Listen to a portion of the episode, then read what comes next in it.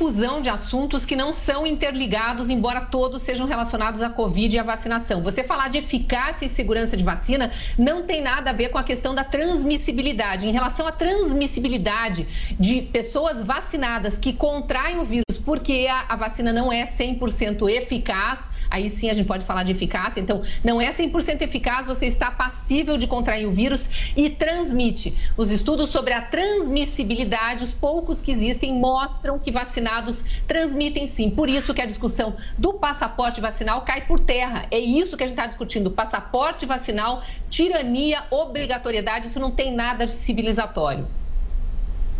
10 horas. Repita. 10 em ponto. E termina aqui essa edição do nosso Jornal da Manhã. Ao longo da nossa programação, todas essas informações sobre essa tentativa de um novo ataque ao site do Ministério da Saúde. lembrando que todo o nosso conteúdo está disponível para você no Panflix e nós voltaremos amanhã, Kalina. Até lá. É isso aí, Thiago Berraes. Obrigada pela audiência, pessoal. A gente se vê amanhã, terça-feira. Tchau, tchau. Até. Realização Jovem Pan News.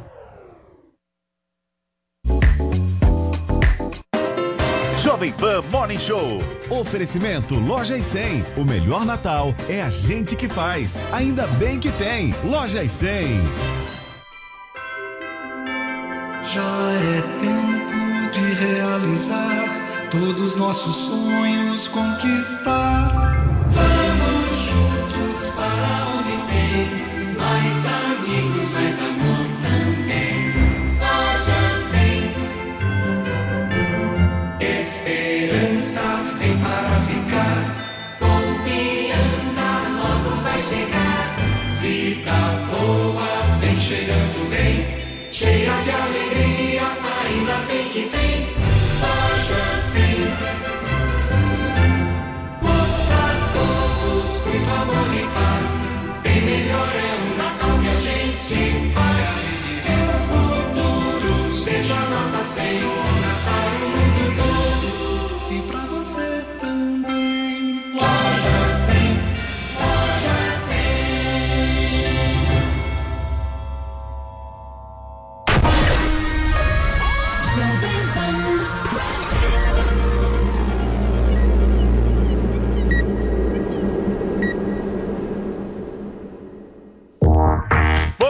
minha excelência, ótima semana pra você. Tá começando aqui na Jovem Pan News mais um Morning Show e o bicho vai pegar por aqui, hein, gente? Nesta segunda-feira a gente vai falar sobre uma alegação que o Bolsonaro fez, dizendo que Deltan Dallagnol e Sérgio Moro, Moro articulam um jogo de poder contra o seu governo. É daqui a pouquinho.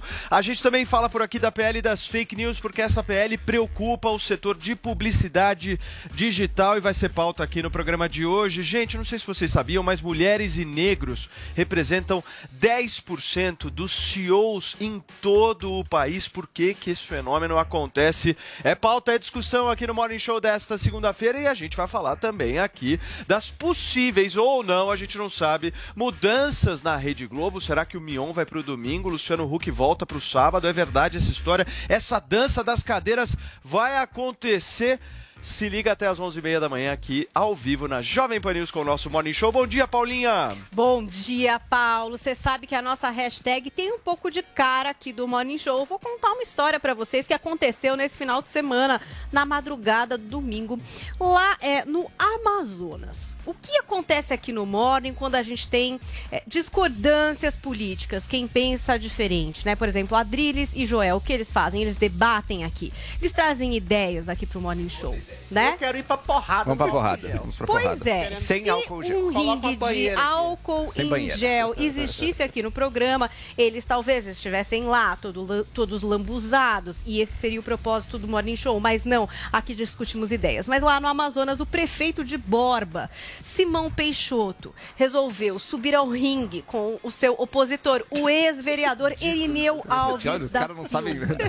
Eles, eles resolveram resolver no ringue as suas diferenças, não é? O Mirico, que é o Erineu Alves da Silva, ele tem muitas críticas aí à gestão do prefeito da cidade, que fica a 150 quilômetros de Manaus. E essa foi a forma que eles escolheram para diminuir aí as diferenças. Não sei se eles chegaram num acordo depois dessa essa briga. Parece que foram três rounds. Mirico deixou o atrás. prefeito atordoado com uma sequência de chutes. É, levou ele ao tatame, chegou a cair o Eu vou prefeito. Mas, trans pra bater O prefeito ganhou nos pontos, foi isso? apesar da ofensiva... Você quer bater em mim? Vou virar mulher trans, vou pôr uma peruca e dar porrada. em você. Meu Deus, meu Olha pra coleguinha, onde né? vai a Só um loucura do Adriles. só um minutinho, Mas querido. acontece que depois de cair, o prefeito se levantou e venceu este embate por pontos. Então, inspirado é, nessa forma de debater política, aqui no Morning Show hoje a hashtag é ringue.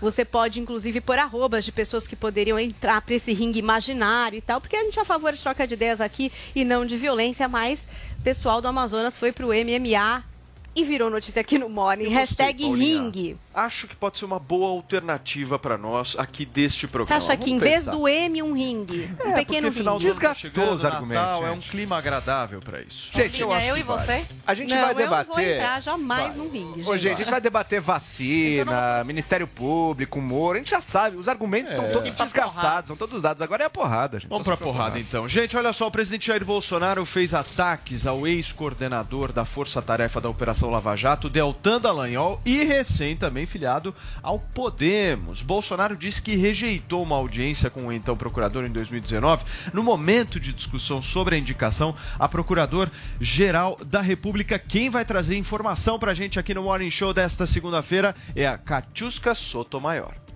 Dois dias depois que Deltan Dallagnol se filiou ao Podemos num evento em um hotel em Curitiba, o mesmo em que realizava coletivas de imprensa sobre a Operação Lava Jato, o presidente Jair Bolsonaro divulgou um vídeo criticando o ex-procurador. Na mensagem, Bolsonaro disse que rejeitou uma audiência solicitada por Dallagnol em 2019, às vésperas da indicação de Augusto Aras a Procurador-Geral da República, por receio de sair uma história pronta do encontro, em que ele poderia ser acusado de tentar negociar algo para aliados ou parentes em troca da vaga. Se eu tivesse audiência para ele, com toda certeza, eu não ia dar indicá-lo para a PGR, mas ele ia sair com uma história pronta. Então, como ele não aceitou o Deltan Dallagnol, ia me acusar do quê?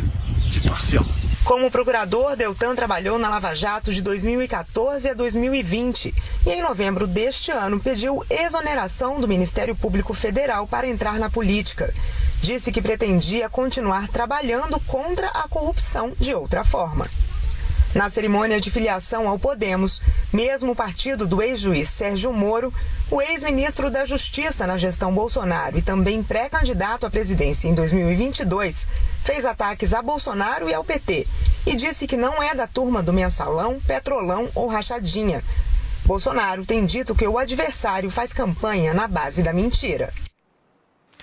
Muito bem, tá aí a reportagem do jornalismo da Jovem Pan sobre essa treta, essa confusão entre Bolsonaro, Moro, Deltan Dallagnol e quem vai trazer bastidor dessa história pra gente diretamente de Brasília é o nosso Zé Maria Trindade. Fala Zé, bom dia. Em quem acreditar nessa história, hein Zé? Nos dois. Eu vou te falar uma história, Paulo. Por aqui vale aquela história do, do jacaré, do rapaz que não dormia, não dormia, por que, que você não dorme? É porque tem um jacaré debaixo da cama. E ninguém acreditava. Aí deram para ele um remedinho para dormir, muito pesado, e ele dormiu. Dias depois o médico perguntou onde está o rapaz. A irmã dele falou assim: o senhor não soube? O jacaré engoliu ele.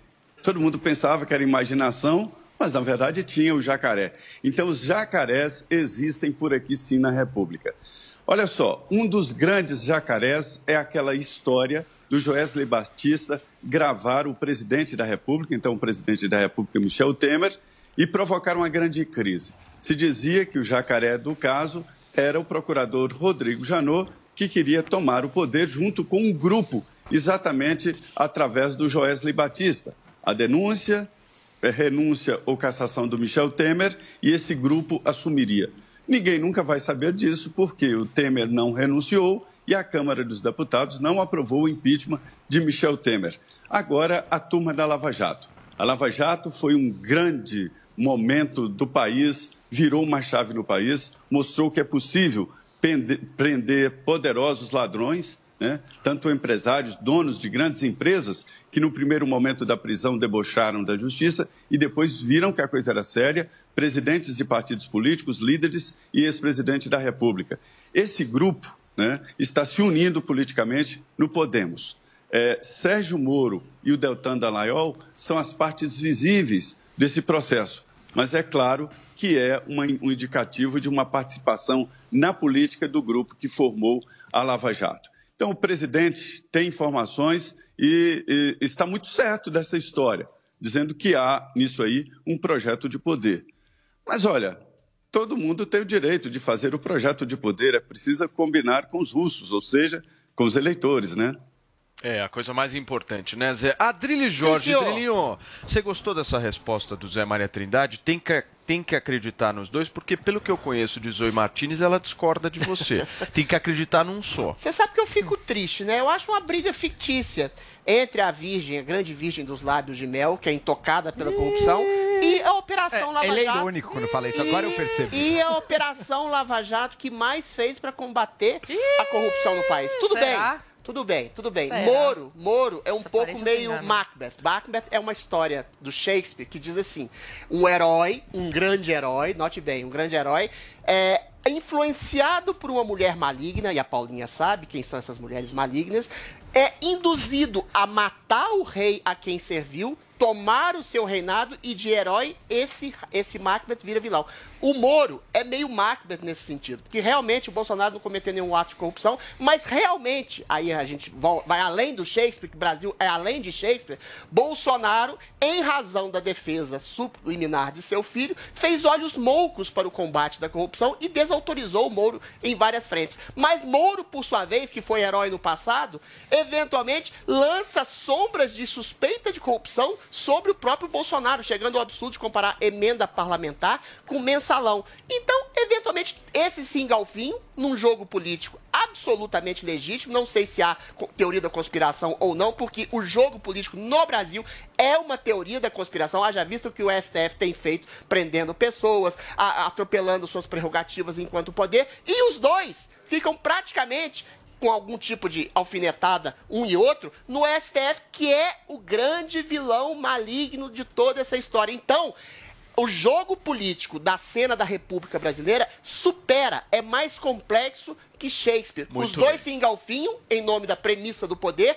enquanto o poder real e maligno que sufoca todos os outros poderes chama-se Supremo Tribunal Inquisitorial. Shakespeare não Muito escreveria bem. tão bem essa história. Você falou muito bem, mas não me explicou. Quem quê? tá certo nessa história? Eu acho que os dois. Eu acho que os dois. A Lava Jato, por uma, uma seguinte razão, ela foi empurrada a ser um partido político por causa desse establishment moralmente e financeiramente corrupto, que é hoje representado principalmente pelo STF, que tentou o massacrar. Em não podendo se voltar contra esse poder massacrante, Moro se volta contra o Bolsonaro. E Bolsonaro se volta contra o Moro porque o STF não é um Baninha. ator político em processo de eleição. Ele já tem o poder dado. Então é vê. na veia. O negócio é o seguinte que tá funcionando aqui. O Adrilles falou que os dois estão certos. Não, estão certos mesmo. E você? Tem um vídeo que está circulando na internet que eu recomendo que todos assistam. É uma, tem uma hora de duração, mas assim, é, tem que assistir. E do- é dever do cidadão assistir Nossa. Maravilhoso. Uma hora de Kim Paim? Um dossiê. Devia vir aqui no Um Morning. dossiê. Ele pegou cada print aí, cada Ai, manchete de jornal e não foi nada de narrativa. Ele mostrou aí as provas. O Moro, ele fez um excelente trabalho, sim, na Lava Jato. Para ajudar o, o amiguinho dele, o cabo eleitoral Álvaro Dias. Porque o Youssef, na delação premiada, falou que financiou a campanha do, do querido amigo do Moro com dinheiro Cubaninha, roubado. só um minutinho. Seu mic tá falhando rapidinho, a gente vai consertar. Enquanto isso, eu quero ouvir a opinião de Joel Pinheiro da Fonseca. Porque Zoe tem posição, Joel. É diferente do Adrilho. Ué, eu- Pois é. Eu condenei os dois. Pois é. Você vai voltar a falar. Fica Eu falei, falei, mano. Condena o Zé Maria também, que ele falou igual eu. Aqui não tem nem tentativa de deixar panos quentes nos dois lados, fazer um floreio literário e também não tem defesa propagandística do governo. Você gente. tem lado? Sem- Não, eu tenho o lado da verdade. Não tenho o lado político, o lado de Hum. Olha o pessoa. Macbeth, Porque hein? veja só, veja só. O Moro e o Deltan são as pessoas hoje em dia mais atacadas desse país. É um negócio impressionante. A esquerda jura Concordo. que era tudo uma operação política para chegar ao poder. Coisa que foi desmentida pelos fatos. Se o Moro quisesse o poder ou quisesse a vaga do Supremo, era só ele ter continuado quietinho ali e não fe- feito se curvado para tudo que o Bolsonaro mandava, que ele ia ter chegado a tão sonhado poder ou o carguinho do STF que ele almejaria. E do outro lado, agora o bolsonarismo. Ah, é tudo um plano político desse aqui. Olha o que aconteceu. O Moro cometeu o que deve ter sido depois de uma, de uma carreira como juiz, na qual protagonizou e exigiu coragem isso, porque muito juiz teria engavetado tudo. Exigiu coragem, no qual ele protagonizou aí processos, investigações que conseguiram prender criminosos de colarinho branco, criminoso rico, empreiteiro, banqueiro, político. Ele acreditou que indo para o governo Bolsonaro ele conseguiria institucionalizar esse combate à corrupção, que ele conseguiria uh, tornar isso perene, não resultado de uma operação só, mas algo mais amplo, que o Brasil inteiro pudesse contar com o fim da impunidade. Foi isso que o Moro acreditou. Eu mesmo dei o voto de confiança quando o governo Bolsonaro chamou o Moro. Eu falei, olha, tem um acerto aí, vamos ver o que, que vai dar. Vou votar isso no aí. Bolsonaro, já Não, é. Foi depois, foi depois do, do O governo print é eleito. eterno, Adriles. olha esse print Foi depois. aqui. Posso, posso terminar? Tá. Posso terminar? Jornal Posso terminar? Globo. Então, inclusive, dei o voto de confiança ali. O que ficou claro é o seguinte: o Moro entrou num governo no qual ele recebeu uma promessa de carta branca, fazer o que ele quiser, e no qual ele não pôde fazer praticamente nada. O COAF foi tirado das suas mãos. A questão da prisão em segunda instância, o governo abandonou totalmente. O pacote anticrime, o governo abandonou totalmente. Até as nomeações para a Polícia Federal precisavam ser de amiguinhos do, do presidente Bolsonaro para ajudar a aparelhar e não fazer as investigações contra o Flávio ou contra tantos outros setores do governo aí. O Moro acabou saindo do governo. Por quê? Porque viu o tamanho do erro que ele tinha feito. Mas o governo não viu foi que o governo Não, Adriles, é a Não, minha já, vez, já, do- já há corrupção em diversos casos do governo, como o contrato que você devia agradecer à CPI, o contrato de propinas da, da Covaxin, que foi descoberto. E segundo, o Moro saiu do governo justamente ao ver a aparelhagem desse governo. Agora ele está aí tentando, na sua última possível cartada, conseguiu nem num nomear o momento chefe muito da difícil. Polícia Calma aí, Federal, porque ele não aparelhou, nem o Calma aí. Num Ramagem momento ele muito conseguiu. encerrar, difícil. Joãozinho, ele vamos- continua, vamos você não viu o o número de nomeações da polícia? Mas nem o Ramagem A ele polícia nesse nomear, momento, o olha, o próprio é Ramagem, ele o próprio Ramagem está agora tentando tirar o diretor da polícia. Mas dele. é a coisa não acaba. A coisa presidente, não não é acaba. Então, vamos lá. macabra, Posso né? terminar? Posso terminar? encerrar, É, Bolsonaro segue aparelhando diversos órgãos de Estado. Moro tenta, na sua última cartada, fazer uma frente política. Agora, vamos ser sinceros, está improvável para o Moro. Ele tem contra si a esquerda, o STF e o governo. Então, realmente, a vida dele não será fácil. Aqui, Agora sim, Cubaninha. O print é eterno. O Globo. Álvaro Dias quer Moro candidato a presidente em 2022, injustiçado por Bolsonaro.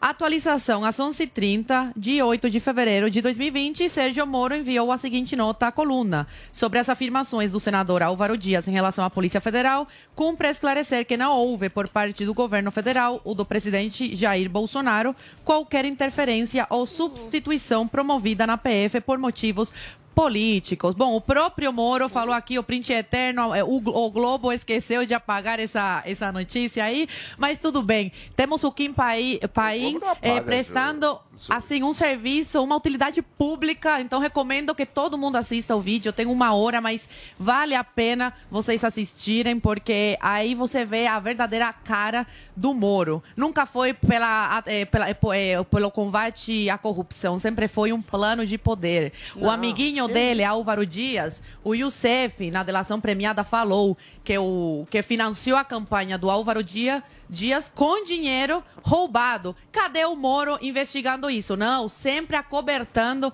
o querido amigo Ô, dele, agora cabo eleitoral, né? Do lá, do, do Moro. lá, Agora eu te pergunto, o STF anulando as condenações, soltando os bandidos que o Sérgio Moro eh, colocou na cadeia. Cadê o Sérgio Moro o Sérgio questionando Moro isso? Pelo STF contrário, fala o quê? Não, temos que respeitar a instituição, temos que, que respeitar a Zoe, decisão do Faquin. uma pergunta. É isso que a Zoe, você gente tá vê. Zoe, uma pergunta. O, E- o Moro ia contra o STF, que está anulando as condenações que ele, Moro, Ah. fez, e eventualmente arruinando a própria reputação do Moro, colocando-o como juiz parcial. Isso faz parte do plano da Lava Jato? Aí não faz sentido, Zoe. Ô, Aí seria uma teoria da conspiração ultra, ultra, ultra... O Adrilha, você não viu o post do, do Moro falando que tem que ser respeitada a, a decisão do Faquin quando tornou elegível o Moro? Não, ele o foi Lula? fraco, ele foi leniente, Mas dizer que ele gostaria que o. Lula fosse Por que, solto que ele impediu a investigação do Álvaro Dias? Ele vai dar Por quê? Ele vai dar vários, vários, vários, várias pessoas da Lava Jato que foram condenadas falaram do Álvaro Dias e o Moro ignorou completamente vamos lá, isso. Vamos lá. Outra coisa, o lá. salário do Moro. o aí é salário do da Moro. O salário do Moro, da onde que vem? O- o Rachadinha. Vai- vai Quem que vai pagar no salário? Rachadinha. Porque fazem parte do Podemos todo É mês. fundo partidário. Todos os membros do Podemos, todos os meses dão dinheiro Agora, para organizar o salário do. Moro. É, é o Gente, desculpa, gente. não é na realidade, mas tá aí, vídeo. Organiza isso. Vamos dar uma organizada aqui É, vamos organizar. É. Zoe, vamos separar as coisas. Primeiro, a dizer que o Moro, enquanto juiz, segurou e não quis levar adiante processo contra o Álvaro Dias, isso por enquanto está no nível de um boato que merece ser investigado. Também E quando tiver prova, se tiver, realmente é seríssimo. Mas por enquanto. Foi o CEF falou tem- na delação que boa- financiou a campanha Por do cara, enquanto- 10 Por milhões. enquanto, Zoe, o que você tem são boatos. Um monte de delator falou um monte de nome. Nem todo mundo tinha evidências para justificar Você uma né, investigação. Ai, tá bom. agora é o seguinte, agora é o seguinte, outro ponto. O Moro, enquanto estava no governo Bolsonaro, de fato, ele fez um monte de frases como essa que você trouxe e muitas outras, defendendo os maiores absurdos do governo Bolsonaro. Por quê? Porque, na meu ver, ele ainda acreditava que ia ter alguma chance de fazer algo e, portanto, ele, como parte do governo, se via na obrigação de, no mínimo, afastar as críticas e afastar os ataques ao governo. Então, ele defendia. Isso você tem razão. Pega muitíssimo mal para ele ter feito essas defesas, essas passadas de pano quando Muito ele estava lá. Mas todo ministro tem que fazer isso. Você não vai criticar o governo do qual você é ministro. Adriles, para Se fechar. a Lava Jato teve uma intenção política subliminar desde a prisão das pessoas do PT, do Mensalão, do Petrolão, então é um plano muito ruim.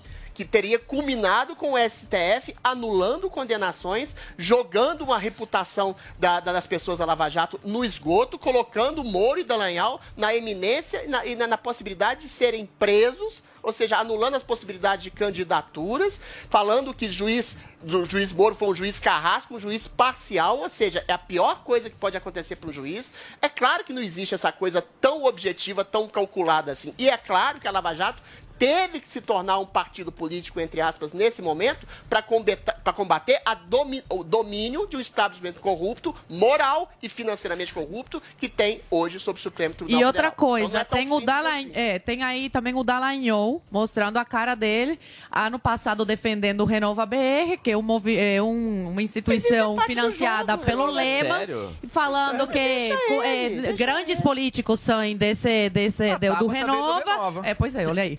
É e, a- e aí foi Foi uma ótima tinha entrevista. dos, dos meninos que se formam no Renova com fazendo o o L do Lula livre. É isso, é, aos poucos você vai vendo a face de cada um.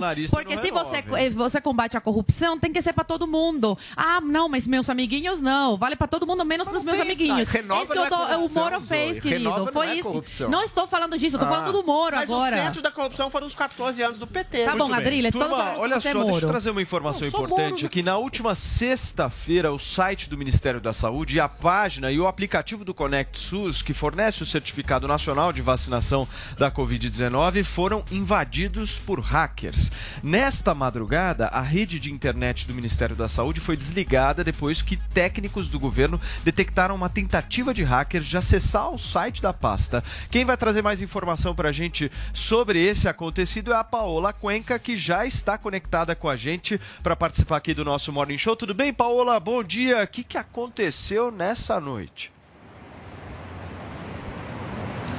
Tudo bom? Bom dia para vocês também. Olha, aconteceu na verdade na madrugada de domingo. Então, o sistema do Ministério da Saúde, de internet, os telefones e os e-mails que os servidores públicos utilizam estão fora do ar desde a madrugada de ontem, madrugada de domingo.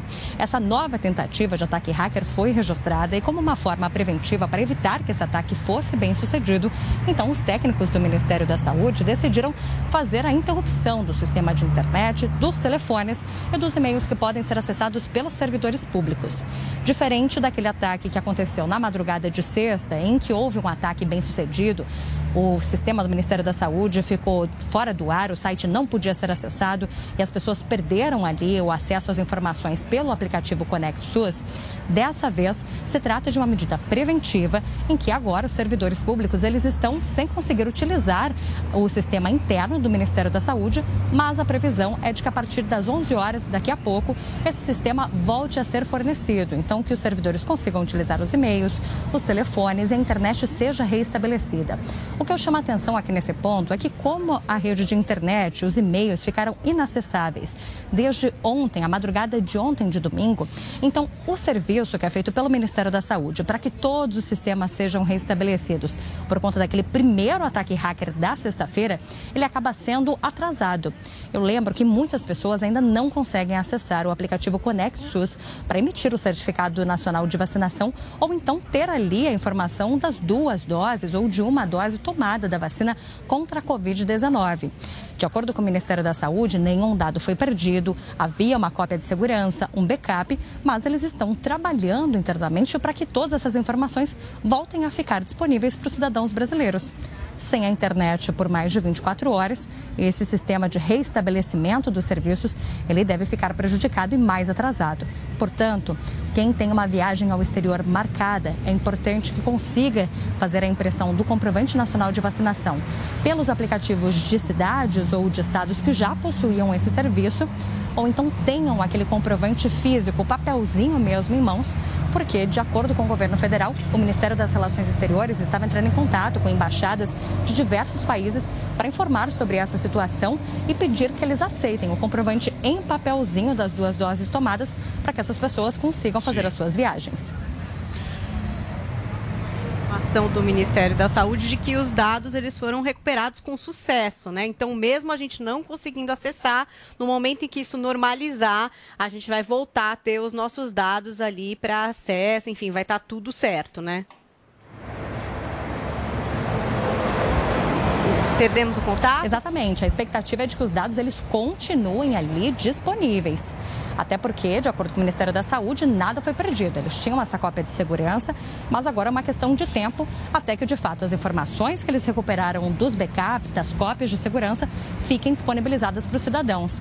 Quem tem uma viagem nesse meio tempo, ainda está com essa situação complicada, precisa, de fato, fazer essa tentativa agora com aquele papelzinho físico, indo ali na sua operadora aérea, indo na agência para tentar ver se é possível fazer essa viagem, se de fato o país de destino já vai conseguir aceitar esse papelzinho físico ali da carteira de vacinação. Muito bem, Paola, obrigado pela sua participação, querida, aqui no nosso Morning Show. A Paola volta a qualquer momento aqui na programação da Jovem Pan, diretamente de Brasília. E vamos para polêmica, turma? Vocês estão preparados? Preparado, Drilinho? Vamos, vamos. Olha só, gente, em meio às discussões da PL das fake news na Câmara dos Deputados, empresas de publicidade digital estão preocupadas com medidas que podem prejudicar o setor. A gente acompanha mais informações sobre essa polêmica com a Beatriz Manfredini. Empresas do setor da publicidade digital estão se movimentando para fazer pressão contra o PL das fake news. De autoria do senador Alessandro Vieira, do Cidadania, o projeto de lei atualmente está na Câmara dos Deputados e já passou por diversas versões. Na alteração mais recente, foi incluído um parágrafo que veda a chamada publicidade direcionada, quando características e comportamentos de um usuário são usados para dirigir determinados anúncios na internet a essa mesma pessoa. Na semana passada, o IAB Brasil, associação que tem entre os filiados as principais plataformas, grandes anunciantes e grupos de comunicação, resolveu coletar apoio contra o projeto. Para o grupo, o PL pode tornar inviável o modelo de negócios de muitas agências, além de prejudicar a economia. O deputado federal Felipe Barros afirma que o texto, da forma que está, beneficia apenas veículos de mídia tradicional estipula inúmeras regras dificultando a publicidade digital, eh, sendo que essas mesmas regras não são aplicadas aos veículos de mídia tradicional. Para Felipe Barros, a votação do texto no plenário da Câmara deve ficar só para 2022. Era um texto que, quando veio do Senado, falava basicamente sobre a questão das fake news, da desinformação, e passou a falar sobre publicidade digital, sobre mensageria instantânea, sobre as plataformas eh, de redes sociais, Então, eh, não acredito que esse texto vá ao plenário nas próximas semanas. Nós temos aproximadamente mais duas semanas eh, de sessões na Câmara dos Deputados antes do recesso parlamentar. Creio que não há tempo suficiente e nem maturidade do texto para que esse texto seja eh, aprovado. Em 2020, a publicidade digital movimentou 23 bilhões de reais, dos quais 90% foram destinados a anúncios do tipo direcionado. Muito bem, 10 horas e 29 minutos. Está aí a reportagem da nossa Beatriz Manfredini. Eu quero ir para Brasília, produção. Coloca o nosso Zé Maria Trindade aqui na tela comigo. Ô Zé, como é que estão os bastidores aí dessa movimentação do setor privado, dessa história da pele das fake news, que vocês já discutiram muito, inclusive nos Pingos nos Is. Nós aqui no Morning Show discutimos demais esse assunto, mas eu quero entender como é que estão os bastidores dessa história, Zé. Isso aí vai acabar no quê? Pois é, nós fomos os precursores aqui no debate aberto sobre esse novo modelo de comunicação, é a realidade. Né? Os veículos tradicionais estão batendo palmas para isso. Né? É, olha, a maior empresa de faturamento em mídia no Brasil é a Google. Né? Não é mais o Sistema Globo nem outros veículos tradicionais de comunicação. E eu aprendi, eu, eu sou um passageiro dessas mudanças. Né? Quando eu me formei, eu chegava no, na redação do, do, jornal mais importante de Minas, era máquina de escrever, nem se pensava em computador. Eu cobria a Constituinte, só tinha um computador, um 386, para se ter uma ideia. Mas o mundo mudou. E o que fazer com esse novo mundo? Ninguém sabe. Há quem diga que não há como limitar ou regulamentar esse novo veículo de comunicação. A publicidade dirigida sempre existiu, Paulo, sempre. Ou seja, você é, é, publica publicidades num programa infantil dirigido a crianças. Você é, é paga espaço num programa de debates para pessoas que podem consumir banco, comprar carros. Ou seja, a publicidade sempre foi dirigida ao tipo de público que a comunicação atinge. E agora eles querem mudar. É, é, tão evidente essa tentativa que eu vou citar um exemplo. O Aldo Rebelo conseguiu aprovar no Congresso Nacional, quase ninguém sabe disso, uma lei que proíbe os postos de combustíveis a não contratarem o frentista. Olha que absurdo. O mundo evoluiu e os postos não podem colocar postos automatizados. Uma prática comum em vários países. Você chega, você mesmo, desce do carro, vai lá, coloca gasolina e paga com seu cartão de crédito. No Brasil é proibido. Então seria uma repetição desse erro, fazer uma lei assim, proibindo os veículos de comunicação a, a faturarem.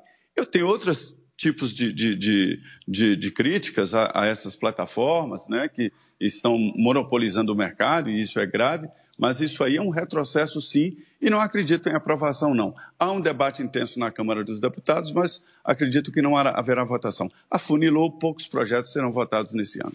Muito bem, Zé, obrigado pela sua participação nesse início de semana aqui no nosso Morning Show. A gente se vê. Ótima semana para você, Zé. Muito bem, obrigado. Valeu. Turma, a gente já falou bastante sobre essa questão do PL das fake news aqui no programa, mas Sim, eu senhor. queria tentar abordar sobre uma outra ótica, né? Porque a gente já falou dessa questão da liberdade de expressão, como é que seria o árbitro dessa, dessa história, como é que seria toda essa mudança, é um assunto novo, é o debate da década, enfim. Mas esse PL agora, ele aborda publicidade. É, tudo, é um né? Um X-tudo. Nós estamos entrando numa é... questão publicidade. Olha, é olha a loucura. E publicidade é mentira, é lógico que ninguém acredita que é Coca-Cola aqui entrando na questão sensual. da publicidade, Paulinha. É Você não acha muito é, louco isso? É, eu acho. É um pouco, mas essa questão da publicidade em algum momento vai entrar. Mas é que eu não entendo por que, que não discutem, por exemplo, hum. o contrário disso. Tipo, como que as empresas de rede social coletam esses dados e de que forma elas podem oferecer isso para o mercado. Porque eu acho que esse é o principal problema, porque como o Zé falou, para mim na mídia tradicional sempre houve um target, né? Então você escolhia um programa mais adequado para você mirar naquele público. Então, de manhã, o público infantil, o debate, a coisa mais adulta. Mas na questão da rede social é, e da internet, isso é mais subjetivo, porque você tem alguém que coleta esses dados e muitas vezes você não tem a consciência de quanto você está abrindo dos seus dados, né? Porque a gente aceita termos, vai fazendo ali um monte de coisas que a gente não exatamente sabe que tudo isso é o, o valor do uso que você está fazendo. Você imagina grátis, mas não é grátis. Né? E na verdade o que eles estão transacionando são os seus hábitos. Eu acho que essa é uma questão mais importante do que se o publicitário vai pagar para é, meninas de 15 a 20 anos receberem um anúncio, é, sei lá, de uma banda que tem a ver com elas, entendeu? É, Numa ação o- de marketing O próprio publicitária. projeto de lei já se desvirtuou, né, Paulinha? Porque se nós estamos falando é. de fake news, aí a gente Que é passa uma uma balaia coisa, de você tá dados, falando de Uma produto, né? de Não é mais sobre fake news. Não é Agora, fake news. eu É, acho o é seguinte, o negócio é das verdade, redes sociais, eu quero saber a opinião de vocês, mas eu acho que o negócio das redes sociais, se a gente pudesse resumir, é o seguinte: ninguém achava que isso ia crescer se a gente analisasse há 10 anos do jeito que o negócio cresceu. Pegou uma proporção Mais ou gigantesca. menos, dava pra Não, se você, projetar Adrilles, se você O for Adrilles pegar, já sabia, Paulo. Se você Eu for sabia, pegar, é, eu você sabia. sabia de tudo, mas com exceção de você, se a gente pegar outros grupos de comunicação, os magnatas e tal, alta sociedade e tal, a sociedade clara. brasileira, ela não imaginava que o negócio que rede ia pegar é pro esse tamanho. povo, é feita mas aí o que que acontece? Aí o que é está acontecendo agora? Como o negócio cresceu tanto, É isso aí. mas tanto, tanto, tanto, se perdeu o controle, tá todo mundo querendo meter o dedo na história. É tá todo aí. mundo querendo, ó, vem aqui, Mas, não, Paulo, isso eu acho que esses dados, Ó, é que é isso que está acontecendo em relação às redes eu, eu sociais. acho que é uma coisa muito simples, a Zoe já deu a dica aqui, é a questão de controle. É. Pela primeira vez nas redes sociais, o povo fala pelo povo. É claro que o povo tem vulgaridades, tem mentiras, tem boataria, mas essas mentiras, essas vulgaridades, essas tendências eh, ideológicas e políticas também estão incrustadas nas grandes mídias, nos discursos dos políticos, nas campanhas. Agora, a gente sempre soube exatamente fazer uma diferenciação clara entre a possibilidade de um boato, entre a possibilidade de uma mentira. Por exemplo, quando você vê uma- um comercial, beba Coca-Cola, você vai ficar mais sensual. Todo mundo sabe que é mentira, é um exagero retórico. Quando você vê numa campanha política que seja a Marina Silva, como diz o PT, vai tirar a comida do pobre brasileiro. É lógico que isso é um desaforo, que pode ser julgado com processo de calúnia, infama, difamação, mas você sabe que está dentro de uma campanha publicitária. Quando alguém diz que contesta a eficácia de vacinas ou do método de isolamento social, você pode fazer uma crítica pontual àquilo sem exatamente tolher, cercear e censurar completamente a, a- a livre expressão da pessoa que está lá na rede social, ou a livre expressão de quem está fazendo uma campanha publicitária, ou a livre expressão de quem está fazendo uma campanha política. Então, assim, é você ignorar a, a- sensibilidade do público, do eleitorado, de, de achar que de co- tentar eh, separar o joio do trigo. E é você voltar a monopolizar da parte de grandes mídias, grandes incorporações, ou pelo próprio Estado, ou pelo Judiciário, de um monopólio da verdade absoluta que se afasta da opinião do vulgo. Vulgo quer dizer populacho, né? E aí existe um preconceito de dessa voz que colocou-se a, a- a serviço do público pela primeira vez e isso contamina não só a liberdade de expressão nas redes sociais, a liberdade de expressão da pessoa que faz uma crítica pontual ao Supremo Tribunal Federal, a liberdade de expressão de uma campanha publicitária, de tudo. É uma bola de neve que tem se tornado Perfeito. cada vez maior e é muito preocupante esse combate e cerceamento da liberdade de expressão Ô, no país em todas as suas esferas. Você não acha que quanto mais a gente pensar em regular, mais vai piorar essa história? É isso aí. Depende de como é feita a regulação. né? Vamos lembrar que outro dia o próprio Bolsonaro estava com um projeto de medida provisória também ali que tentava regular as redes sociais. Esse Não, que está é- é aqui, diferente. Peraí, esse que está aqui, Peraí, depois. peraí, esse que está aqui, esse projeto que está sendo discutido aí virou uma grande salada de uma série de temas e na verdade a coisa das fake news deixou de ser o foco dele agora porque ele não, de- não diz nada claramente sobre se você vai ser processado ou não por fake news, não tem nada disso. Ele está muito mais focado nas fontes de renda das redes sociais e do que elas podem fazer com o uso dos dados, justamente para se adequar aos interesses de grandes empresas da mídia tradicional. Então, é possível que proíbam que a rede social use os seus dados para fornecer para uma empresa para direcionar a publicidade da empresa. Ah, eu quero fazer propaganda direcionada aos idosos. Ah, não, não pode. A rede social Ah, mas é- não pode permitir que uma dados. empresa Os dados é o real valor que uma empresa social. direcione aos idosos. Ou seja, vai dificultar bastante uma coisa que é o que a publicidade sempre tentou fazer. Outra coisa. Não, e Então, faz, né? E faz. Faz tentou hoje. fazer. Então, hoje em dia, mas dia essa- faz o- com o- mais o Joel, detalhe. Né? Deixa, mais deixa eu detalhe. só te fazer uma pergunta justamente nisso. Para que se criar essa barreira então? Qual é o benefício Só- para a só sociedade em relação exatamente. a isso? Boa pergunta. Eu acho que, eu acho Só que ne- da forma que está, esse projeto não está trazendo benefícios à sociedade. Tem outro ponto. Eles querem que a empresa de rede social, quando você publica uma notícia, sei lá, eu boto um link da Folha. o- a rede social ela abre né, uma janelinha com uma imagem, a manchete da Folha e um micro textinho ali embaixo que a pessoa clica para ir, né? Mas estão dizendo, não, agora a rede social, para abrir essa janelinha, esse thumbnail da notícia, vai ter que pagar para o órgão de mídia, para o jornal. Nossa! Mas, É isso. mas vejam o que, que vai sabia, não. acontecer, gente. Mas é porque Vejam que vai houve acontecer. uma É briga grande, inclusive aqui dinheiro no Brasil, tem, de mídia que entendeu o seguinte, que fazia um trabalho em rede social e tinha um custo É. para, de fato, só retroalimentar as pessoas que estão lá dentro sem nenhum benefício real Tá. Para os órgãos de mídia. Paulinho. Então é Não, um que a interesse. grana vai poder Quais são as informação. Não, pera, consequências a, a- a questão é real, porque veja, tem muita gente que não lê mais a notícia. Ela fica na thumbnail, lê aquilo, Uhum. repasse e, o- e o jornal que gerou aquilo fica sem nada. Ok, é uma questão, mas veja o que vai acontecer. Se você cobrar por isso, o que, que todas as redes sociais vão fazer? Vão parar de gerar thumbnail. Ao parar de gerar thumbnail, você vai botar um link pra Folha, ele não vai É. nem abrir thumbnail. Ninguém nunca mais vai clicar ou abrir link de jornal nenhum. O mercado vai a acabar. thumbnail. Então vai, vai afastar as pessoas Vai que estão na rede social ainda vai mais da mídia tradicional. Vai, vai afastar ainda mais da mídia tradicional. Então, acho que tem um monte de coisas ali. Tem exigência das redes sociais justificarem cada mudança nos seus termos de uso para o gestor público.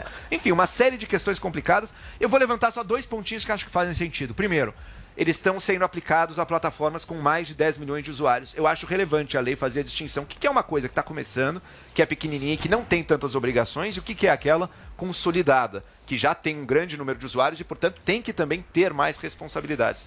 Esse é um ponto. E outro, vai ter um pouco, estão exigindo mais transparência quando a rede social banir alguém ou limitar o post de alguém. Eu acho que as redes sociais É deveriam mesmo de ter mais Eu avisei isso aqui. Calma, Adri, mas isso vai na direção que você gosta. isso aqui. A rede social vai ter que justificar para o usuário quando ela tirar um post dele, quando ela limitar é. o alcance. Agora, tá misturado com um monte de coisas e, para ser sincero, É. acho que ninguém sabe Zui. totalmente o que tem Eu lá. acho que Nessa história toda nós estamos discutindo a questão da publicidade aqui, mas em nenhum momento a gente fala sobre a transparência das redes, né?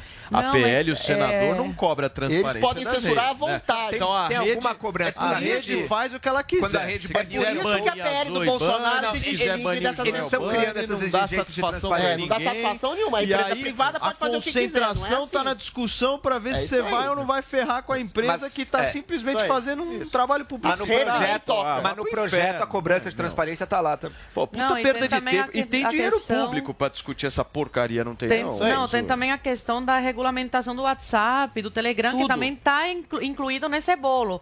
Então, a- os disparos em massa, eles não deixam claro. É muito, é- tem muita brecha essa lei. Pelo que eu estava vendo, tem muita brecha. É muito aberto, amplo. Então, dá, cada um pode interpretar da forma que quiser. E aí vem as arbitrariedades. Então, falam de disparos em massa. Mas e aí? Quanto, é, 10 mensagens que você enviar vai ser considerado disparo em massa? 500, sei lá, 20 mensagens? Como é que fica? É muito preocupante isso, porque abre brecha aí pra. Se, se eles não gostarem da informação que você passou e passou pra 10 pessoas, pronto, você vai ser censurado. É uma, é uma, uma completa loucura. E quem que tá por trás disso? O projeto é do Orda- Orlando Silva, que é do PCdoB, sabemos muito bem que esse partido não gosta nem um pouco de liberdade Sim. de expressão, e o Alessandro, Alessandro Vieira, que fazia parte da, da CPI da- das fake news, que não conseguiu se vingar do Bolsonaro através da CPI, agora através dessa lei está querendo perseguir o, o- o presidente. Agora, esse PL, eu acho que ainda vai dar muita eh, carta para manga.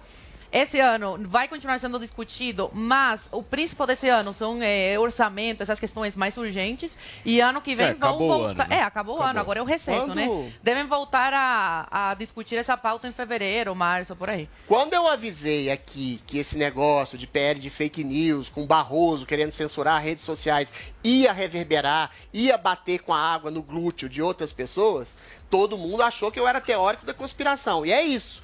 O próprio Barroso, para dar um exemplo visceral, acredita piamente que o Cesare Batista, um terrorista assassino, seja o inocente e acredita que o João de Deus, estuprador em série, seja um bom homem. Isso é fake news? Isso cabe um processo contra ele, contra in- pela- inverdade que ele dissemina? Não. É uma opinião subjetiva, pode ser detestável, mas é um direito dele. Você, quando cria um crime de opinião, e aí eu discordo plenamente do Bolsonaro, o Bolsonaro queria exatamente não regular. Ele queria que as redes fossem submetidas à justiça comum. Ou seja, quando alguém eh, faz um ato de terrorismo ou de pedofilia, você pode tirar de pronto, porque aquilo é óbvio. Agora, quando é um crime de opinião, não, entre aspas, uma- um discurso de ódio, como o discurso de ódio que fazem contra o Bolsonaro, por exemplo, chutando a cabeça dele, chamando de assassino, nazista, genocida, você pode mover um processo por calúnia, difamação ou injúria. Ou seja, esses processos já existem, já estão arraigados na- no juizado brasileiro. Fazer um tipo de PL sobre fake news abstrato, que vai proibir desde a publicidade de uma Coca-Cola,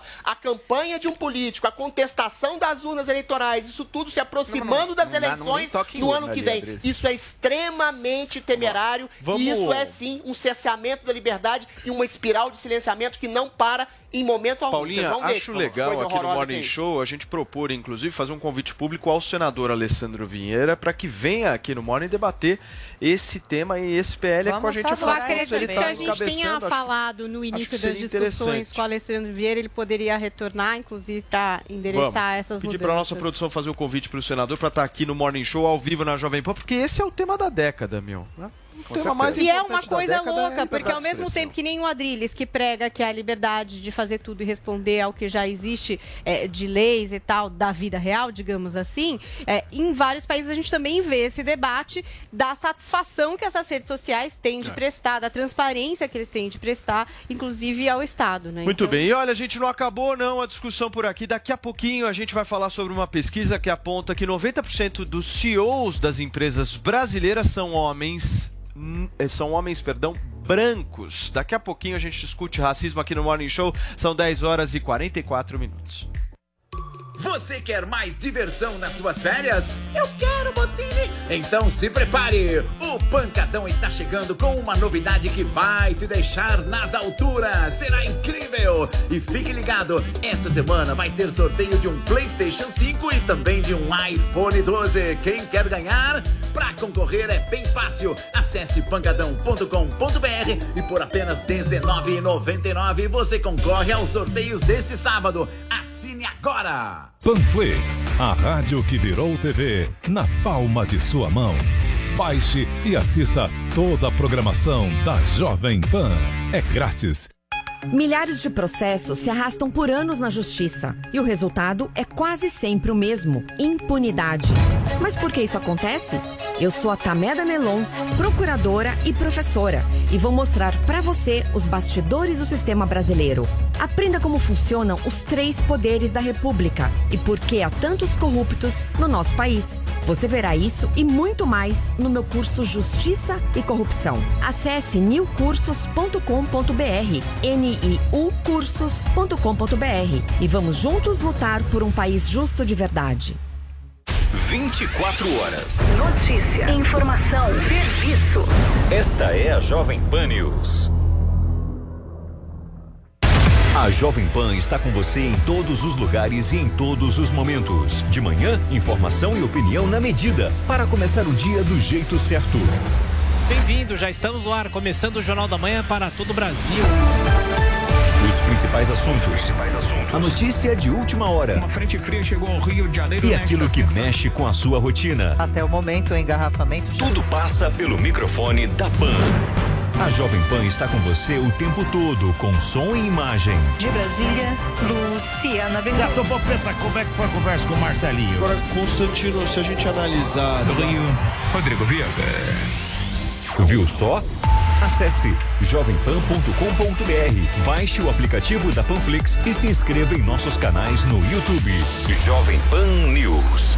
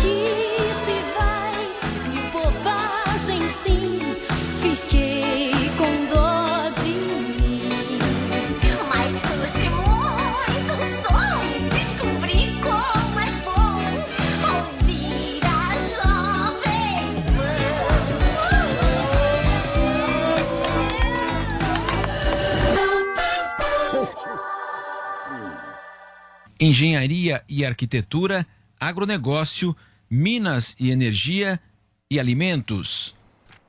Muito bem, nós estamos ao vivo aqui na Jovem Pan News com o nosso Morning Show para você que nos acompanha também pela nossa rede em todo o Brasil. Paulinha, a gente discutindo aqui justamente sobre essa matéria do Marcelo Matos em relação a esse estudo. Você, como uma mulher, eu quero saber o que, que achou. Como uma mulher no comando desse programa. Tô brincando. Não, eu acho que é o seguinte, gente. é, o Adriles vai trazer aí as questões que ele sempre traz. A gente já falou bastante sobre essa questão de mulheres na liderança no Brasil e no mundo, mas eu acho que à medida que o empresariado é, e os conselhos focarem em resultados, a gente vai ver uma mudança por aí. Porque pelos as outras pesquisas que a gente vê, eu dei uma busca aqui, por exemplo, ó, mulheres no comando de empresas dá mais lucro também no Brasil. Empresas com mais mulheres no comando são mais rentáveis. Empresas com mulheres na liderança lucram mais. Mulheres no comando da empresa dá mais lucro no Brasil. Aqui a gente tem dados. Acho que à medida que os dados se sobreporem é, a realidade vai mudar. A gente também tem uma realidade diferente social, mais mulheres nas universidades no Brasil. 70%. Eu acho que é uma questão de tempo para a gente operar essa virada feminina no mundão, tá? Não, e aí a gente tem também dados a respeito da diversidade, né? Porque a gente tem ali também essa questão da mulher negra, que aí é a minoria mesmo, né? Em cargos de liderança. E é, tem dados, por exemplo, da consultoria McKinsey, que é uma das maiores do mundo, que trazem que as empresas que apostam em diversidade melhoram seus resultados com 35% a mais no lucro. Eu acho que os dados, eles se sobrepõem a qualquer coisa que a gente queira falar. À medida que esses dados se consolidarem e que essas empresas eh, se mostrarem mais lucrativas porque são diversas e lideradas por mulheres, mulheres conseguirem também melhores resultados em governança quando assumirem cargos públicos, é, isso vai acontecendo. Agora, demora, né? Eu acho que o tempo dirá. Zoe, quero te ouvir também. Você é uma outra mulher da nossa bancada, justamente sobre essa questão aí de um estudo relevante que a gente está discutindo aqui. A Paulinha trouxe aqui alguns dados, mas eu quero saber: diversidade traz lucro? Querido, eu me baseio eh, no resultado. Se tá, tá tendo resultado positivo, que bom. Agora, negro, branco, mulher, homem, não tô nem aí para quem lidera. Eu quero é resultado. As empresas querem resultado. Conheço negros que chegaram na presidência de empresas, assim como conheço mulheres que, que são CEOs aí de, de, de em- agências de marketing. Enfim, não tem nada a ver se você é mulher, se você é homem, se você é negro. Tem um monte de negro que não consegue chegar e fica com esse negócio de, ai, porque eu sou negro, eu não consegui chegar. Não, querida, porque você não, não fez um plano de negócio legal, não conseguiu resultado e a empresa não quer você. A empresa quer dinheiro, quer lucro. E pronto, é Ô, isso. Zoe, Agora a gente vê falta- a Dilma aí, ó, péssima falta- administradora. Ô, Zoe, Desde que o mundo é mundo, homem administra melhor que mulher. Eu Desculpa, uma mas é a realidade. Peraí, deixa eu te fazer uma pergunta.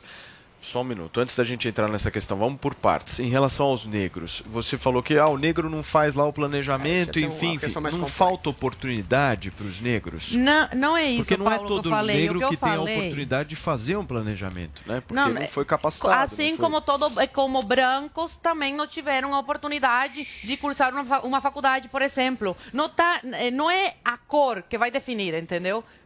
Tem muito branco que é pobre. Mas a Assim cor- como tem muito negro. Agora, só negro é pobre, branco não é pobre? é Mas privilegiado só pela cor- Brasil, cor da pele? A cor mostra a questão social. certo? Sim, é inegável que o Brasil, que os países ainda são racistas. Isso é inegável. Existe racismo, sim. Mas as pessoas focam tudo nessa questão de gênero e nessa questão eh, da, da cor da pele. Tem que sair um pouco disso, sabe? E mostrar mais eficiência. É isso que as pessoas querem. Eficiência. Com eficiência, você consegue eh, derrubar todas as narrativas. Então, eu sou mulher. E aí? Eu vou me vitimizar? Não. por que que eu vou acha- trabalhar, eu por vou me só- esforçar só mais e eu vou pergunta. mostrar para que, que eu vim. Por que, que você isso. acha que homem no comando de uma empresa vai melhor do que uma mulher? De onde Porque você também tira tem isso? dados, tem pesquisas que mostram que homem Biologia. e tem, Mas junto tem com mais inteligência dado- emocional, Então, consegue só numa conduzir questão de melhor, dados, junto com é esse dado, você também tem a minoria de mulheres que assumem Se tem cargo. 70% de mulheres nas universidades, por que, que esses 70% das universidades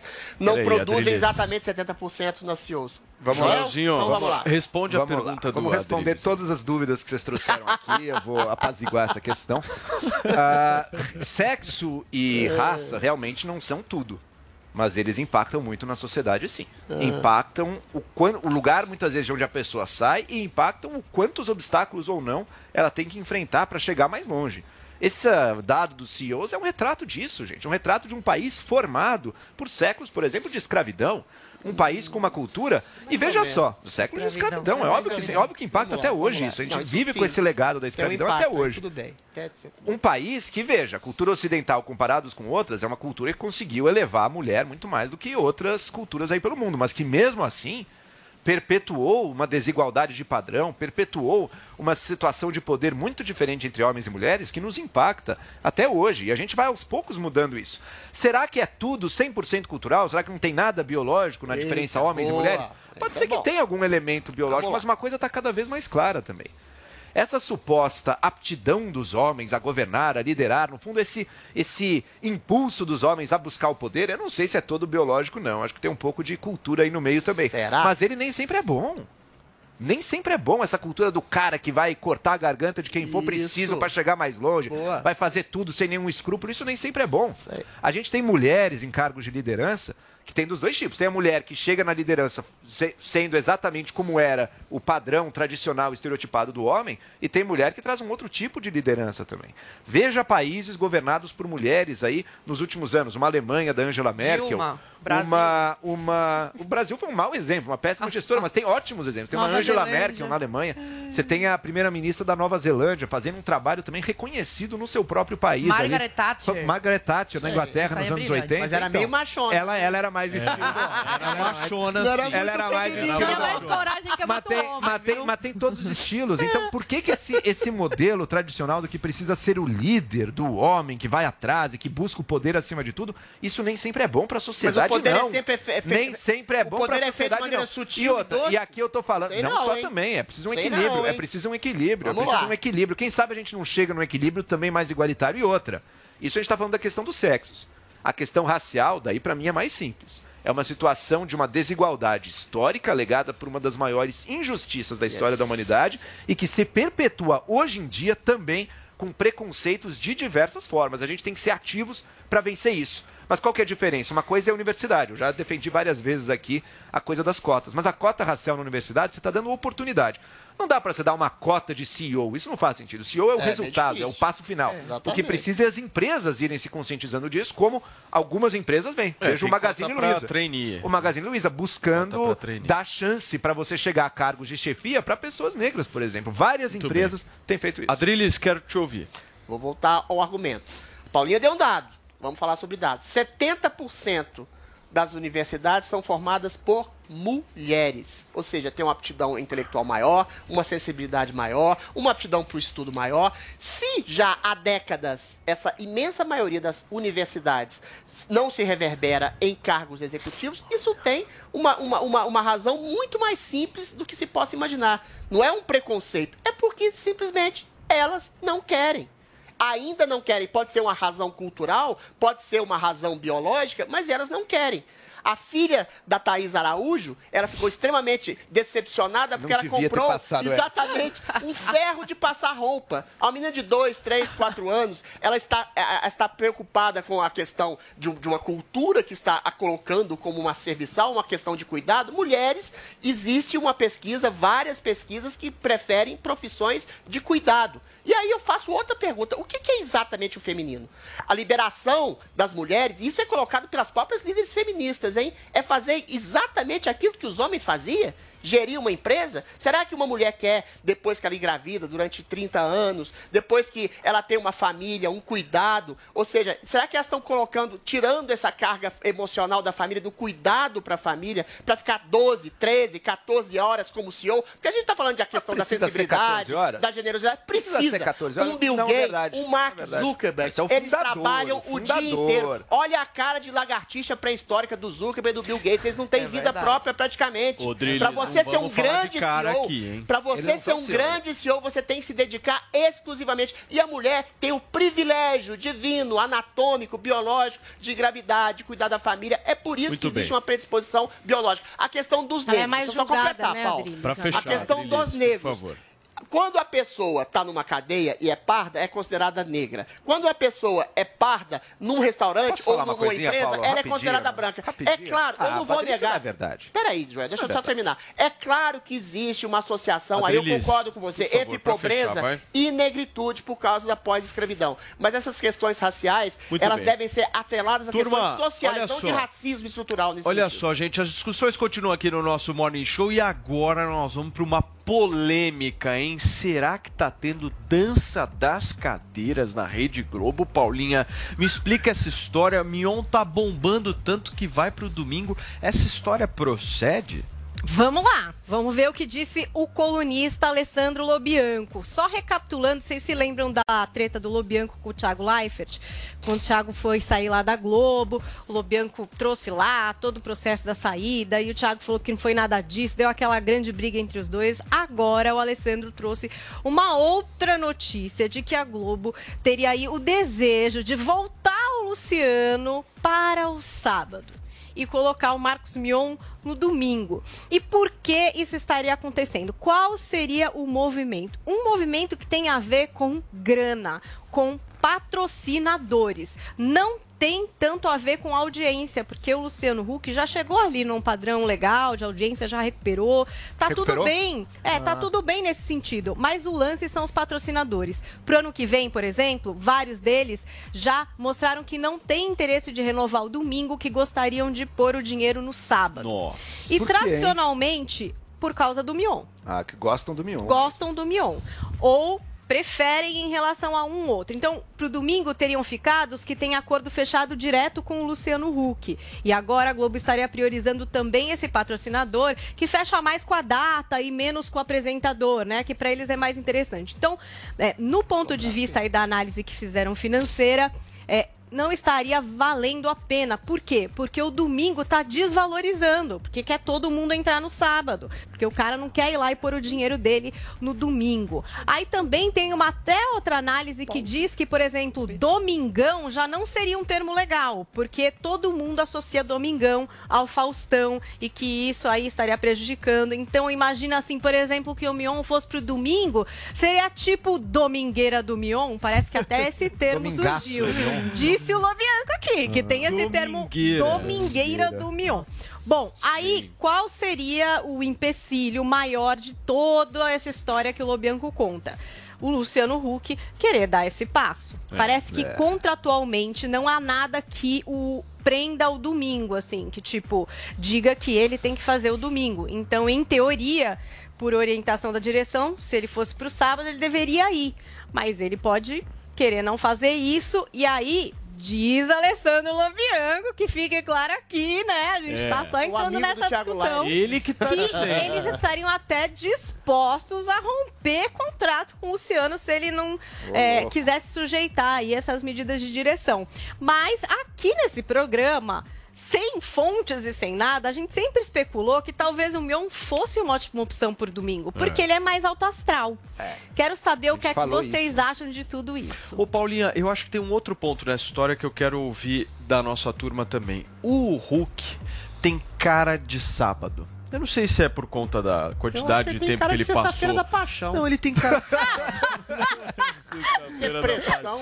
Ai, Deus. Olha, o mundo é triste. eu vou Ele na tem casa cara de sábado. Adriles. De Ele tem, eu não sei porquê, mas a, a sensação, eu não consigo explicar É, você pra se vocês a razão, mas é, talvez pelo tempo, acho que pelo tempo, né, Paulinha? A quantidade de tempo que ele ficou no sábado, ele tem cara de Ai, eu sábado. acho ele tão sem graça. Ele tem Sem cara sábado de é legal. sábado, meu. Ele sábado Será é que é por isso que o negócio não tá rolando? E também uma competição com o Mion é complicado. Que coisa, a gente falou isso desde o primeiro momento. a gente analisou complicado. cada passo dessa, desse jogo dos tronos da Rede Globo aí, como as pessoas, a entrada do Mion bagunça tudo. E é claro, quem tá muito balançado é o Luciano Huck, que teve. Pra mim, esse 2021 tá sendo um ano horribilis aí do, do Luciano Huck, né? Tudo Tadinho. parece que conspirou para no momento que seria da sua consagração, ele tá justamente enfrentando aí uma certa crise da sua imagem.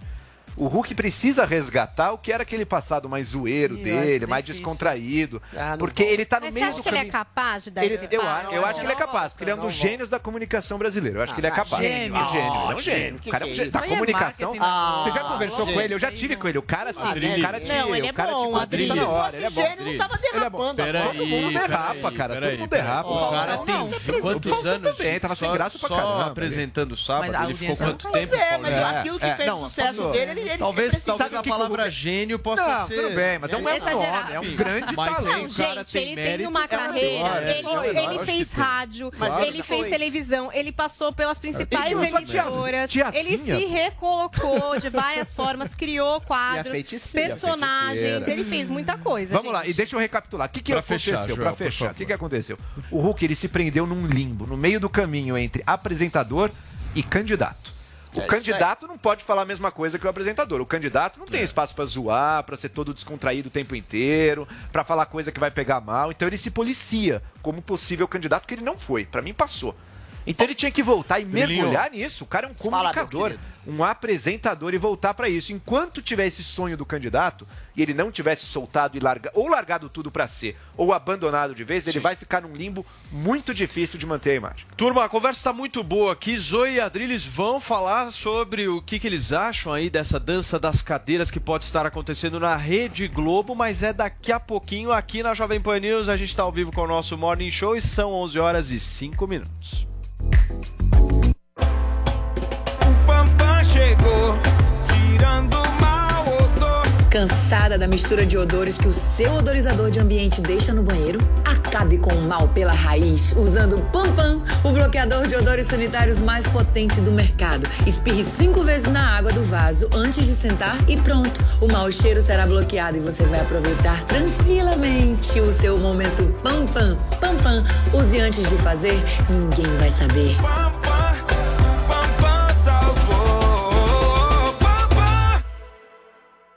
acompanhar os conteúdos da Jovem Pan sem pagar nada?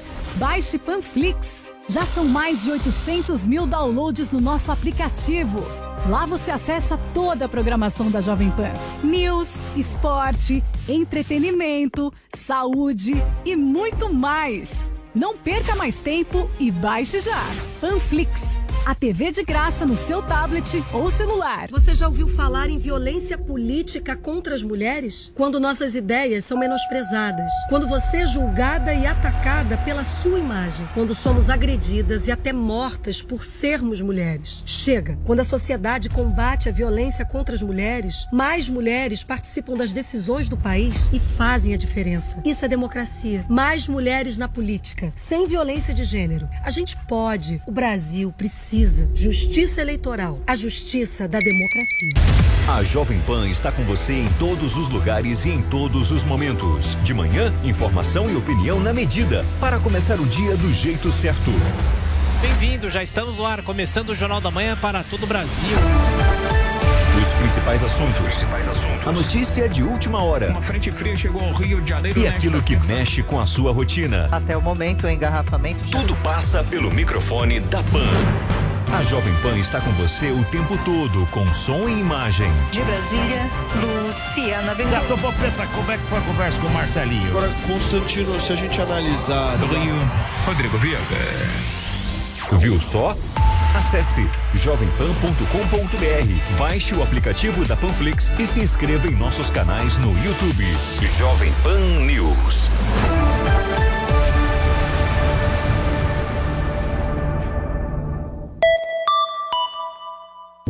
Assista aos melhores programas pela Jovem Pan News. Jornal da Manhã. Pânico. Os Pingos dos Is. Morning Show. Nos canais 576 na NET Claro TV, Sky e DirecTV pelo canal 581 na Vivo TV ou também pela Oi Play e na Parabólica, pelo canal 7 Digital. Jovem Pan News. Jovem Pan News. Beethoven teve um dia de estrela para fazer história. Foi o primeiro cachorro a subir em uma tribuna e falar para uma plateia de políticos. Não pareceu estranhar o ambiente. Estava atento à movimentação. Mas uma hora cansou e deu as costas. Isso tudo aconteceu enquanto o deputado Daniel Donizete fazia um discurso na Câmara Legislativa do Distrito Federal, falando em nome do seu melhor amigo. Toquei com Beethoven, que é conhecido como Zé Petisco, né, Beethoven? Que foi vítima de um canil clandestino e já faz parte da minha família, já tem seis anos. Beethoven, ele queria agradecer a todos, deputados e deputadas, por permitirem que animais de pequeno porte agora possam adentrar aqui as dependências da Câmara Legislativa. Beethoven subiu à tribuna no dia em que os deputados aprovaram a permissão de entrada de animais domésticos nas dependências da casa. O discurso dele era de comemoração. Agora, visitantes e servidores podem entrar com seus pets desde que respeitem as regras. Por exemplo, só entram os animais com até 12 quilos. Os que possam causar desconforto são proibidos. É o caso dos bichos ferozes ou aqueles que possam colocar em risco a própria saúde ou das demais pessoas. A medida foi comemorada por entidades que defendem a causa animal. Mara Moscoso, diretora-geral da ONG ProAnima, falou dos benefícios dessa medida não só para o animal, mas para o tutor também. Alguns estudos científicos já comprovaram o- a redução do estresse, o aumento da produtividade quando os tutores estão acompanhados de seus animais. Isso é importante tanto para a saúde mental do tutor como para o animal que vai passar ali o dia junto eh, da pessoa que ele mais gosta. Mara Moscoso fez uma ressalva. É preciso ampliar esse tipo de permissão para atender não só animais de pequeno porte. A gente tem que parar com esse preconceito de achar que ser pet friendly, ou seja, ambientes amigos de animais, são só de animais de pequeno porte. Importante, é, talvez até alterar esse regimento para que possam é, também entrar animais de grande e médio portes. Tem animais de grande porte, até com 50 quilos ou mais, que são extremamente educados e comportados.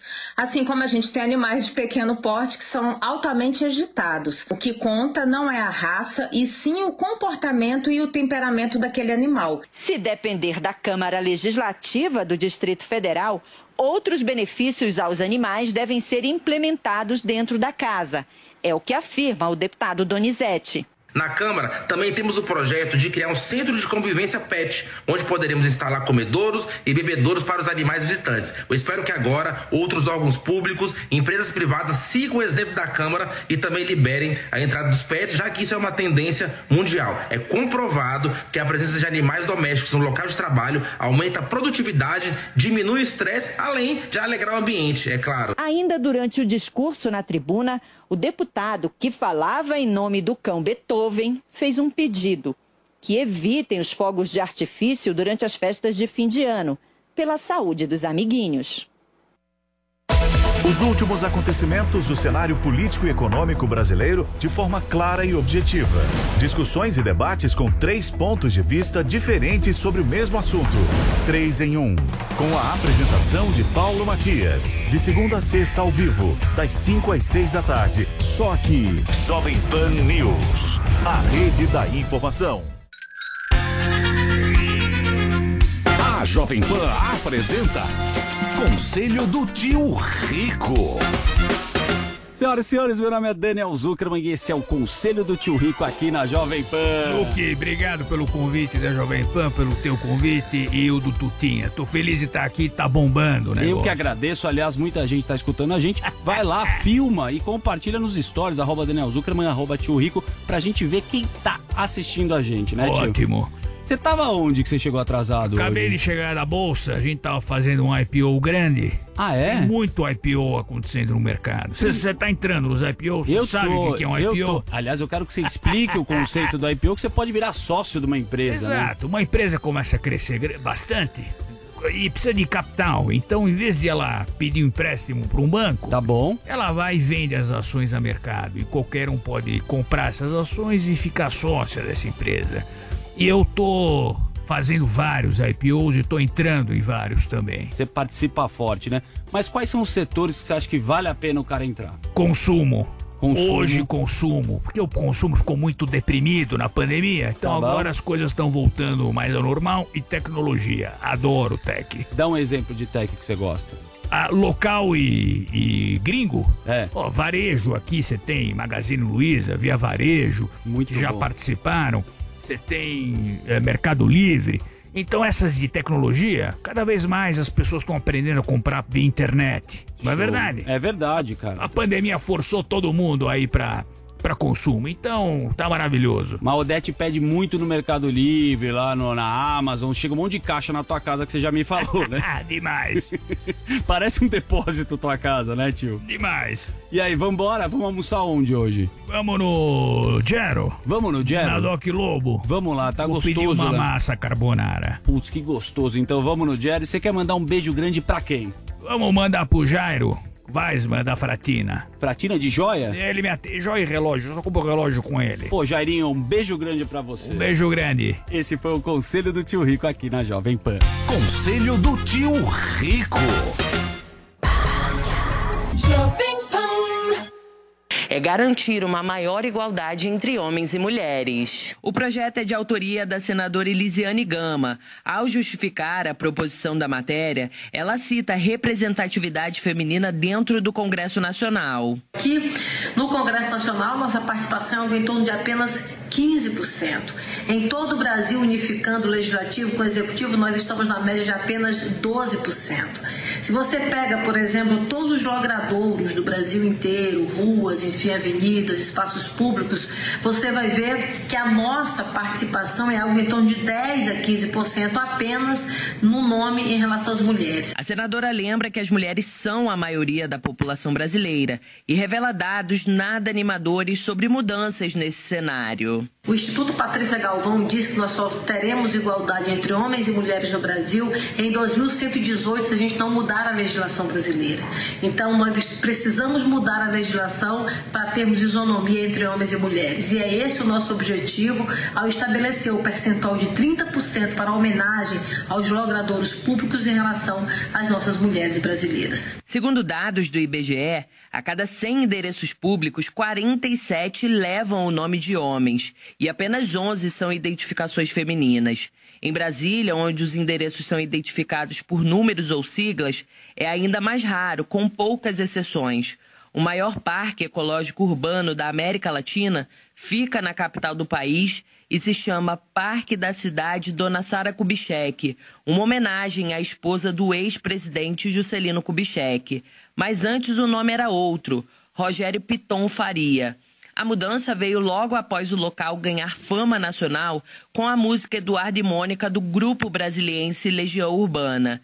Em Maceió, desde 2008, a Assembleia Legislativa tenta mudar o nome do estádio Rei Pelé para Rainha Marta, uma homenagem à atleta nascida em Alagoas e eleita seis vezes a melhor jogadora do futebol feminino do mundo. Dois projetos de lei com a proposta foram apresentados. O primeiro, há 14 anos, foi rejeitado. O mais recente é de 2020, mas até hoje não foi sancionado pelo governador.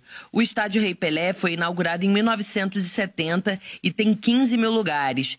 A escolha do nome foi do então governador Lamenha Filho, que fez questão de homenagear o camisa 10 da seleção brasileira, que naquele ano conquistou o tricampeonato mundial. Muito bem, tá aí a matéria da nossa Yasmin Costa. São 11 horas e 17 minutos para você que acompanha a Jovem Pan News. Nós estamos ao vivo com o nosso Morning Show discutindo esse projeto, né, Paulinha? Que tá gerando uma certa polêmica, né? O Adrilles é, diz que tem a resposta Eu para tenho a variar. resposta em uma frase. Por que, que você acha que Uma frase pra acontece ele, isso? Uma frase, uma frase, uma frase. Dois mil anos de cristianismo. Os homens dominaram a emancipação, a emancipação feminina vem de 50 anos atrás. Vocês querem enfiar a mulher que não existiu no, no, no, no século XVI, XVII, XVIII, XIX? É Muito bem. impossível. Joel Pinheiro da Fo... Adorei esse tipo de comentário Boa, do Adrilles. agora gostei. Foi muito gostei. bom. Mas eu não acabei, não. É Acabou, totalmente... chega, Não, frase, chega. frase já foi. Vai, é só um princípio. É totalmente louvável querer botar sim mais mulheres. É óbvio que a gente olha menos e deixa passar diversas personalidades importantes. Agora, transformar em lei, em número, em 30%, eu acho um absurdo. Acho que essa preocupação, essa, esse princípio, esse propósito de olhar mais para aqueles que a gente não olhava, está cada vez mais presente na política, via os nossos vereadores, via os representantes eleitos, e, portanto, isso vai se refletir em maiores, por exemplo, o parque lá de, de Brasília, Dona Sara Kubitschek, mudou o nome para homenagear uma mulher importante aí da nossa história. Sem negar o seguinte, a Sara foi importante, mas ela era mulher do Juscelino Kubitschek, que é quem realmente fez toda a história também. Essa desigualdade ao longo da A história Xuxa existe. foi mulher do Pelé. A maior luta. Galisteu foi mulher do... A maior luta, a maior, não, mas a Sara aí no caso não, a Xuxa tem o brilho mais próprio, mas a, a grande, a grande propósito, o grande princípio aí no caso é a gente mudar pro futuro, para cada vez mais as próprias mulheres e a quem era o marido dela também, É. a gente homenageá-lo também. Fala, um dos Zoe. problemas do Brasil é o excesso de leis. E é cada vez mais leis inúteis. Parece, parece que esses- essas pessoas aí eleitas não têm nada para falar, para votar, para trabalhar, parece que não tem nada para fazer. Aí começam a inventar projetos de leis para falar, estou trabalhando. Só que não necessariamente a quantidade, né? Reflete a qualidade. A gente vê aí, o problema do Brasil é o excesso de leis. A gente tem que fazer, que tem que cortar metade das leis que existem aqui no Brasil, porque metade não servem para nada. Só para fazer esses parlamentares perderem tempo e não trabalharem, serem eleitos aí para mamar na teta do governo e a gente pagar os, os super salários para eles. Aqui em São Paulo, das principais avenidas, todas são homens, né? Olha, mas a história é o que eu falei. Faria Lima, Não, o que eu falei de maneira de, de brincadeira. a marginal é Ruth Cardoso, uma- um trecho da marginal Pinheiros é trecho. Ruth Que Cardoso. também era né? mulher do Fernando Henrique Cardoso. Gente, Tem algumas praças, Praça Anne Frank também tem. Não, Anne Frank bem brasileira, Não é. é geral. É. A questão o Brasil que coloca- precisamos sair de uma crise. Ah, é, os precatórios. Não, sou contra a lei O que, também, que tem a ver É. discutir esse negócio agora, saindo de o uma pandemia? identitarismo que é colocado nesse momento é é exatamente colocar a forceps, enxertar mulheres, negros, gays, de qualquer forma no cenário ideal É. nacional de uma diversidade. A história, infelizmente, foi protagonizada durante séculos, durante milênios, por homens, porque sim. Aí eu até concordo com a Paulinha e com algumas feministas. O mundo era num patriarcado que via a mulher como um ser meio inferior, mais frágil, a ser protegido. Agora, esse lugar do feminino, de ser protegido, de ser cuidadoso, de ser exatamente a questão maternal, que pode inclusive entrar na gestão de uma empresa, na gestão de um negócio, ou como professora, ou como cuidadora da enfermeira executiva, isso é a longo prazo. Não adianta você mudar, reconstruir uma sociedade de cima para baixo, então você cria mais problemas do que realmente avanços. Primeiro, na questão dos, dos raciais, né? Você cria um elemento étnico de divisão racial. Na questão das mulheres, você empurra elas a quererem fazer uma coisa que elas não querem, que é ser executivas, isso está praticamente provado por dados, por números. Então você cria uma sociedade artificial a partir de nomes de coisa? avenida, de mulheres heroínas que, infelizmente, Símbolo. Não houve na história da um humanidade em grande número Vocês já como há o número de homens. É já pararam Agora- pra pensar peraí, que às vezes essa mulher não quer ser heroína, que a mulher não quer entrar pra política? Mas ah, às vezes porque ela a quer, minoria é ela mulher quer. no Congresso. Mas muitas não querem. Aí as leis das estão favorecendo elas, que as elas candidatas quiserem. Fala. Paulinha. Eu acho que muitas não querem, É, rapidinho. Hoje mulher faz o que Peraí, quer. Adrilis. Gente, eu acho que muitas querem e eu acho que por muito tempo foram julgadas por isso. Acho que até a ponto de desistir. Sim, no passado, Eu acho sim. que durante Direto. muito tempo. Então também concordo com a Adriles ao entender que isso é uma coisa que leva tempo e que talvez a gente esteja chegando num lugar, mas que não dá para reescrever, por exemplo, É. o passado. Então até tem um número legal aqui, o Paulo perguntou quantas são as ruas, quais são Sim. as principais. Em Aqui São Paulo a gente tem é, das mais de 48 mil ruas da cidade de São Paulo, 20% recebem nomenclaturas femininas, né? É, é, a maioria ligadas ao catolicismo, como trouxe aqui também É, o Adrilles, cuidado, a informação. É, e títulos como baronesa, princesa, duquesa, além de professora. E não é um número muito diferente de outras cidades espalhadas pelo mundo, como, por exemplo, Paris, que também está aí nessa taxa de 12% a 20%. Então, assim, uma É lei futuro. pra É. isso, aí também tô com a Zoe. Mas eu- Meu Deus, não deixa- tem mais nada pra gente pra vocês. discutir. Eu vou passar pra né? você, eu vou passar pra você, João. Porque Tem a 50 partir de agora, conforme um coisas novas acontecerem nas cidades, acho que a gente tem várias mulheres que podem ser sugeridas, inclusive do passado, pra nomear Só que aí, né? é impressionante, Paulinha, como as casas de lei, qualquer casa de lei que você for pegar, câmaras municipais, assembleias, Câmara Federal, os deputados, a produção legislativa dos deputados é isso. Pois é, é. impressionante a Lei quantidade de tempo que esses caras perdem para simplesmente discutir qual é o nome daquela determinada rua. O que, que muda isso na vida das pessoas? É uma, nada. É uma mudança Nada. artificial. Agora, Mudança agora tem uma artificial. coisa. Não muda nada, Mas nada. o Papai Noel gay Nada. mudou, muda. Agora tem uma É, coisa. Papai Essa Noel, muda. Papai Noel Papai Noel gay muda. Era na Dinamarca. Essa Essa viva Ribeirão Preto. Papai Noel gay tem que Porque era na Dinamarca. essa é bem importante. Essa Essa função de repúdio Vocês entenderam a lógica do Adri? Agora, agora tem uma Papai coisa tem. que a gente não pode esquecer também. Ok, é verdade, no passado mais homens tinham cargos de proeminência, chegavam mais longe por causa do É, machismo e tudo. inteira, né? E calma, isso existiu, mas existe uma outra coisa também. Existe a gente, no nosso olhar para o passado, levados a uma predisposição de só ver os homens, ou os homens brancos, apagar Mas as mulheres não figuras, apareciam. mulheres, figura- eu, eu vou dar um exemplo de uma mulher aqui que eu já li dois Mas romances. Júlia Lopes de. Almeida, Mas é exceção. Deixa eu dar um exemplo. Sand é uma Posso, posso, falar uma coisa? Posso é falar uma coisa? Posso falar uma coisa? Coisa? Fundadora da Academia Brasileira de Letras e vejam só, ela não, Não, foi foi permitido Machado de Assis, não? junto com o Machado, ela não foi permitido que ela tivesse um dos assentos da academia porque optaram fazer só homens. Sim. Então o marido dela entrou. E É. hoje é uma grande escritora que merece ser lida, quase esquecida Não, aí, tem. justo por uma questão histórica que passou e que a Emily gente olha. Dickinson, Mas a gente não tem gente Então. Adriana, o que eu tô dizendo é o seguinte, o que eu tô dizendo é o seguinte, o que eu tô dizendo é o seguinte, também no nosso olhar do passado, não é a gente verdade. levado por certas Não é predisposições não vê. Olha o resgate. Olha, foi duas grandes Olha, olha, Emily resgates Dickinson, são George poucas. Mas é Tinha mais, tinha mais.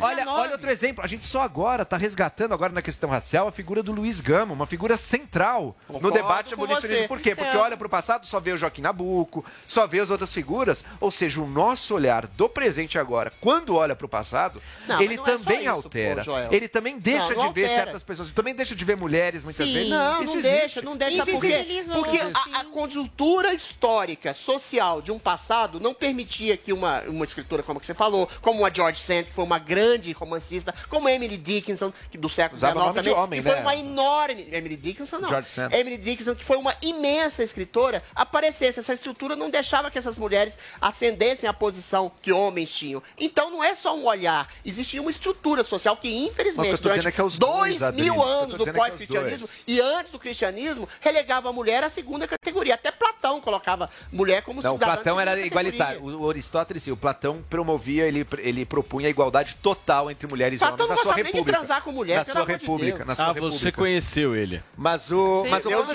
é existe a Era só por estrutura, diversão e a estrutura, existe a claro. estrutura que privilegiava os homens, existe o olhar do presente que às vezes Não, mas é invisibiliza difícil as mulheres. recuperar mulheres Existe. porque haviam Existe. poucas. Mas era uma, exceção. Existe. Esse número de Chega, 12 a Adrilis, 20% chega. é exatamente Paulinha, real, é realista. E os Sim. nossos tweets hoje, hein? Vamos lá, porque a hashtag foi ringue e Tiozão Games teve trabalho, esse homem, hein? Primeiro ele fez uma montagem, eu não sei se é uma foto do fim de semana.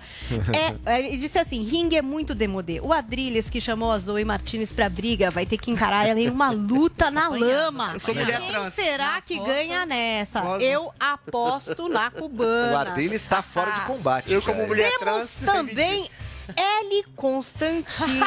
Ih, eu que tô tomando é. cruzado ali. que fez uma montagem na qual Adrilles está nocauteando Isso, é só apanho. direto. Não, ele tá batendo nessa. Tá, tá batendo no. Joelzinho. O Joelzinho tá Ah, legal. quase caindo Tá errada nesse. UFC do Morning Show.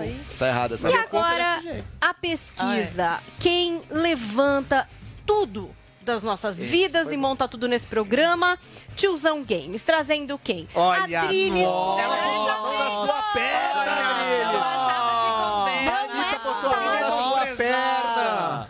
Quem é o tá, Eu acho que a Adriles? Anitta se interessou pelo Adriles, hein? Olha Tá vendo. Paulinho? Menosprezou, olha. Anitta, Adriles. volta pro Morning. Teve uma pro Morning aqui Você, você tá Anitta- parecido com a Anitta nessa foto, olha. Não, parecido com a Estavam amigos esse dia. Depois temos perna mais dele. imagens do passado de Olha Adriles. só. Adriles e Fatiminha. Fátima Mas você tinha um cabeção estranho, né? Eu tinha menos cabelo, eu tava mais magro. Eu tinha perdido 12 quilos naquele Adriles E a barba estava tava realmente bem feitinha. bem É. magrinho, estava alinhado, alguém passou a camisa para ele esse dia. Será Também que a Globo temos ainda me ama? Adriles e Ana Maria Olha Braga. E o peitinho de fora? Tá super Você bonito. decaiu, hein, Adriles? Hoje em dia você convive com Paulo Então, Matias, é Joel verdade.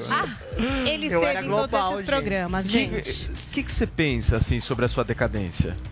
Eu não Hoje ela é penso como como uma uma decadência, é como uma reavaliação de Uma valores. reavaliação. Eu fui um elemento nocivo e perverso dentro da Globo, eles não sabiam quem eu era. É. E aí aqui na Jovem Pan, que é a rede mais plural e diversificada e libertária do Brasil, aqui eu me revelei.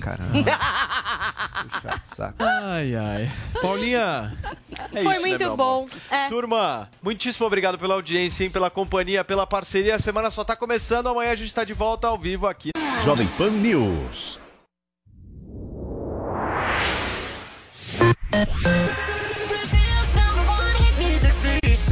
Vem comigo nessa meia hora. 11h31 agora.